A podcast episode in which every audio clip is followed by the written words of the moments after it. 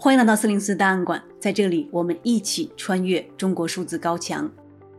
CDT 周报是中国数字时代每周周日发布的原创栏目。我们从网站每周发布的内容里面精心挑选出一些重要文章加以整合，分为荐读、关注、要闻、言论、奇闻等几个类别，方便读者了解过去一周中国数字时代重点关注的内容。如果大家希望了解更多本期节目中提到的新闻事件及相关文章，欢迎点击节目简介中的链接，在中国数字时代网站阅读全文。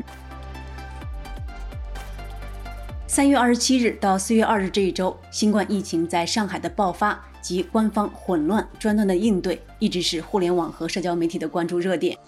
自首个确诊病例于三月一日通报至今，上海本轮疫情已持续整整一个月。然而，确诊病例和无症状感染病例持续攀升，疫情依旧看不到拐点。从上周全城封控开始，这个有两千四百多万人口的巨型城市就陷于兼顾清零与运转的战役状态。不过，从官方数据看，即便上海已累计有两万人确诊，却仍无一例死亡。目前，大批奥密克戎的轻症感染者被安置到集中隔离点，暂不允许居家隔离，而医院照例拒绝收治普通病人。有网友描述这一场景是。一群疲惫不堪的医护把一堆濒临死亡的病人拦在医院外，守着一病房生龙活虎的无症状感染者刷手机。在上海社会面清零的封控政策开始实施后，令人痛心的人道惨剧接连发生。两位哮喘病患者因延误救治而死亡，其中一人为护士。一名无力支付信用卡及房租的九零后姑娘从出租屋窗外跳下。微博上，上海抗疫求助的超话下，大量重症病患及家属哀嚎就医无门，许多婴幼儿与父母分开被单独隔离的状况令人忧虑。有网友评论称，在大疫的第三年，人们其实已经不怕新冠本身，而是怕因得新冠而吃不上正常三餐，活活挨饿；家人或自己突发恶疾得不到治疗，被隔离而不知去向，无人理会；心爱的宠物被饿死或被打死。一个很常见的支持现有防疫政策的假设是，若没有执行严格的清零政策，死于新冠的人会更多。但新冠死亡人数可以记录，其他人道灾难的死亡人数没有记录，而且这个假设永远不会被拿来进行严谨诚实的论证。许多人开始质疑这种牺牲一部分人以保障集体利益的政策模式，封城模式是否正以所谓集体最优的目标，将大量无辜的人置于险境作为代价？而这又是否经得起道德追问呢？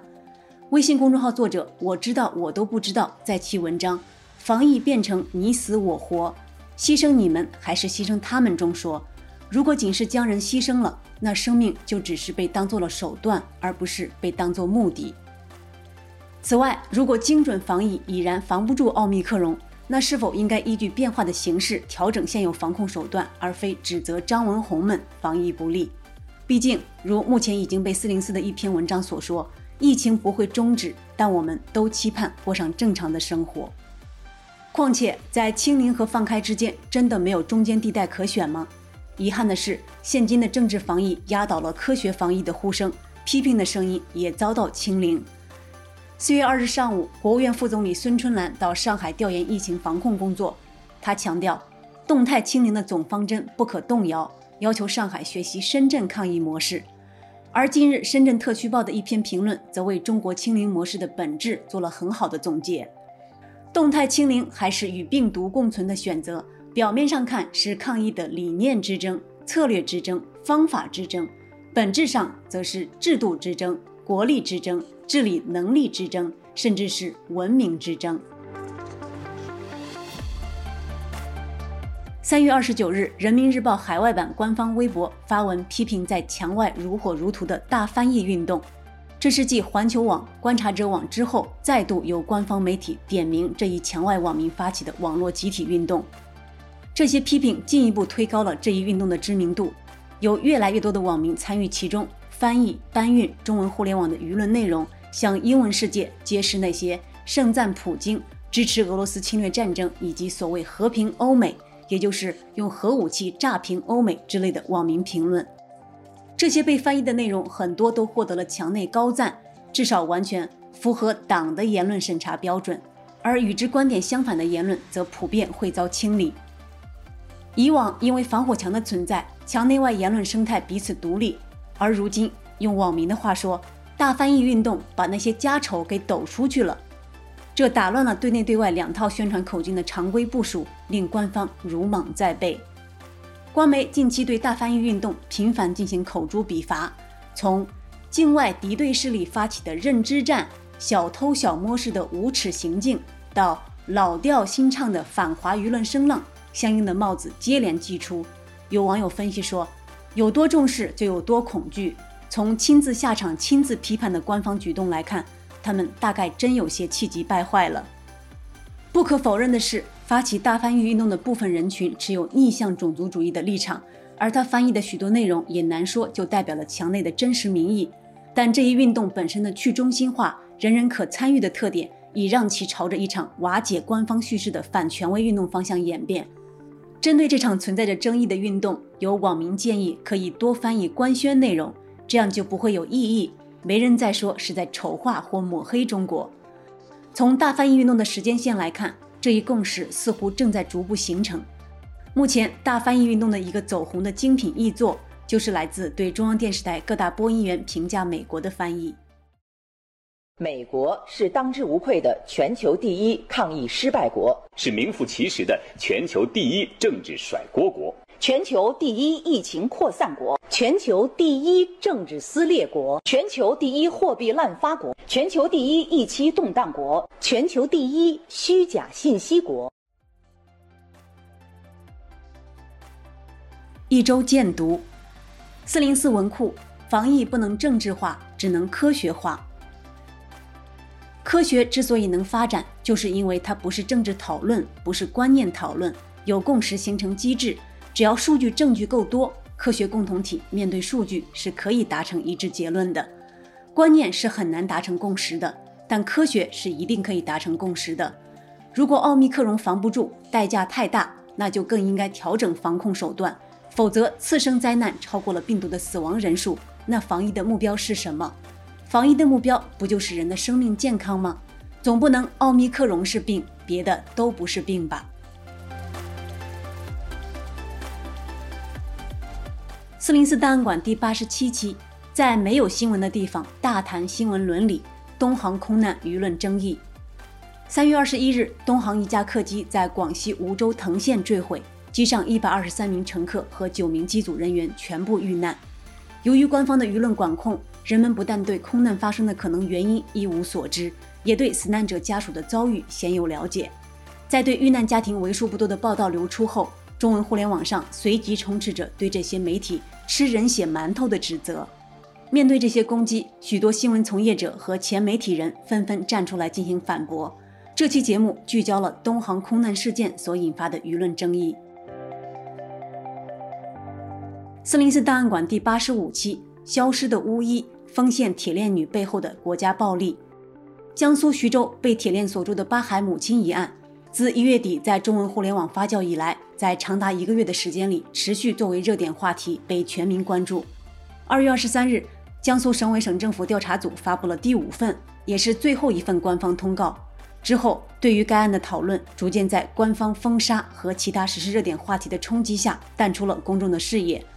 然而，依然有许多人不愿就此放弃，持续关注事件的后续，但却为此付出了沉重的个人代价。女权倡导者巫医就是其中一位。这期节目回顾了巫医的参与和倡导，呈现了国家暴力是如何强行掐灭了民间的关注和反抗。CDT 连载《刑事判决书里的中国》第一百零八到一百一十期，《刑事判决书里的中国》通过分析已经公开的中国刑事判决书，呈现中国地下社会的真实状况。这一周推送的题材涉及假冒进口奶粉、过期乳制品、食物农药残留等等。一周关注：三月二十六日，观察者网转发了一则晋江市公安局的通报，称对当地两起涉疫情违法犯罪活动进行处理，其中一名张姓男子谎称外出买菜，实际驾车前往世纪大道附近做工。其行为构成了违法行为，被警方给予行政拘留五天的处罚。此通报引来了大量网友的抨击，留言中充满了对被处罚者的同情和对非人道的防疫政策的不满。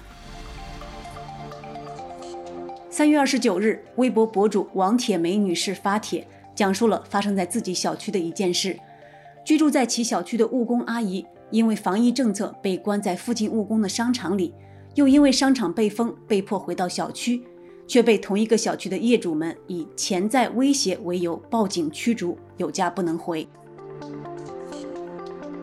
近期，上海抗疫求助这一超话下，有许多上海市民就生活、就医困难等进行公开求助，目前阅读量高达两千七百万。经查，话题下的多数内容与病患得不到相关救治有关，其中还有大量癌症病患。这显示出当地的医疗服务保障存在极大困难，而封控政策更加剧了原本的民生困苦，甚至出现了医疗挤兑情况。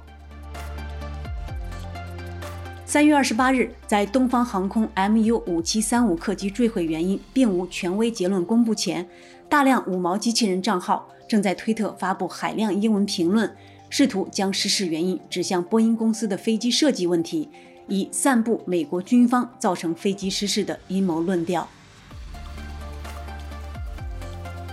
一周惊奇，近期中文互联网流传的一个说法称。新冠病毒是美国疫苗公司莫德纳制造出来的，有关依据是一篇论文。论文显示，新冠病毒含有与莫德纳公司在疫情开始前三年获得专利的一小段 DNA 的序列相匹配。经核查，莫德纳的一个专利基因序列和新冠病毒本身中存在短而相同的序列，并不能证明该病毒来自实验室。科学家们仍在努力确定新冠病毒的起源。三月二十八日，有读者投稿，几名学生在日常对话中发现了一个所谓的微信 bug，即在聊天中发布“二百斤饺子”加你想说的话，对方将会接收不到任何内容，会遭到微信平台的信息拦截。原来这是因为“二百斤”一直是一个与中国领导人有关的网络敏感词。一周言论：四零四文库李承鹏。有些事要写进历史的，有些人已不像人。对于很多悲愤的事，大家早已默契地拥有了连自己也不信的说法，还把它形成了同学会、家族群的标准答案。这一定是波音的设计失误，是美帝为支持乌克兰恶意抵抗俄罗斯合法侵略，从而转移我们视线的行动。大家很自然的就健忘了下跪的老妪、猝死的四岁小女孩、西安孕妇。心梗的大叔、铁链女，毕竟自己脖子上还有根叫房贷的铁链。一周故事，四零四文库，丁香医生，上海一护士突发哮喘，被医院拒诊后离世。朋友说他在这里工作三十年。何勇，化名，曾经是东方医院的医生。他得知周胜妮去世的消息是在同事的微信群里。周胜妮是很开朗的一个人，我们知道消息后都非常痛心。据他的回忆，周胜妮已经在东方医院工作三十年左右。极昼工作室，五十七岁农民工上海看病被隔离，伤口感染没法治。躺在宾馆隔离的第十二天，看着伤腿不断渗出血液，李大勇更急了，从早到晚都在打电话给家人、给医院、给医生。急切地想知道隔离结束的周日他能去哪儿治疗。这个五十七岁的农民觉得自己太倒霉了，在山东干活出了车祸，来上海看病，现在又被困。一周视频：上海婴幼儿隔离点有婴幼儿无人陪护，多个孩子挤在一张床上。四月一日，多则来自上海金山区婴幼儿隔离点的视频画面在网络流传。视频中，多个孩子挤在一张床上，且没有家长在旁边陪护。目前，视频发布者的抖音账号已经被封禁，视频也被删除。最后一周要闻：四零四帖子，裁员不叫裁员，叫毕业。互联网大厂的裁员潮愈演愈烈。近日，社交平台上一份致京东员工的毕业须知引起热议。裁员通知上写着：“恭喜您从京东顺利毕业，感谢一路相伴。”有多名认证为京东员工的网友发声证实，京东多条业务线正在裁员，并分享被裁经历。更有网友爆料，有赞科技公司的裁员比例高达百分之七十。新京报：吉林省本轮疫情全部感染者使用中医药治疗。据吉林省中医药管理局方面的信息显示，截至三月二十八日，吉林省对所有确诊病例和无症状感染者百分之百使用中医药治疗，除中药汤剂，还提供穴位敷贴、推拿等非药物特色治疗。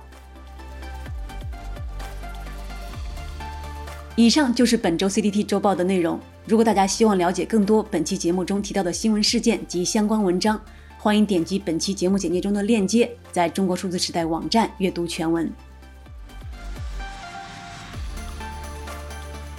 中国数字时代 CDT 致力于记录和传播中文互联网上被审查的信息，以及人们与审查对抗的努力。欢迎大家通过电报 Telegram 平台向我们投稿，为记录和对抗中国网络审查做出你的贡献。投稿地址请见本期播客的文字简介。阅读更多内容，请访问我们的网站 cdt dot media。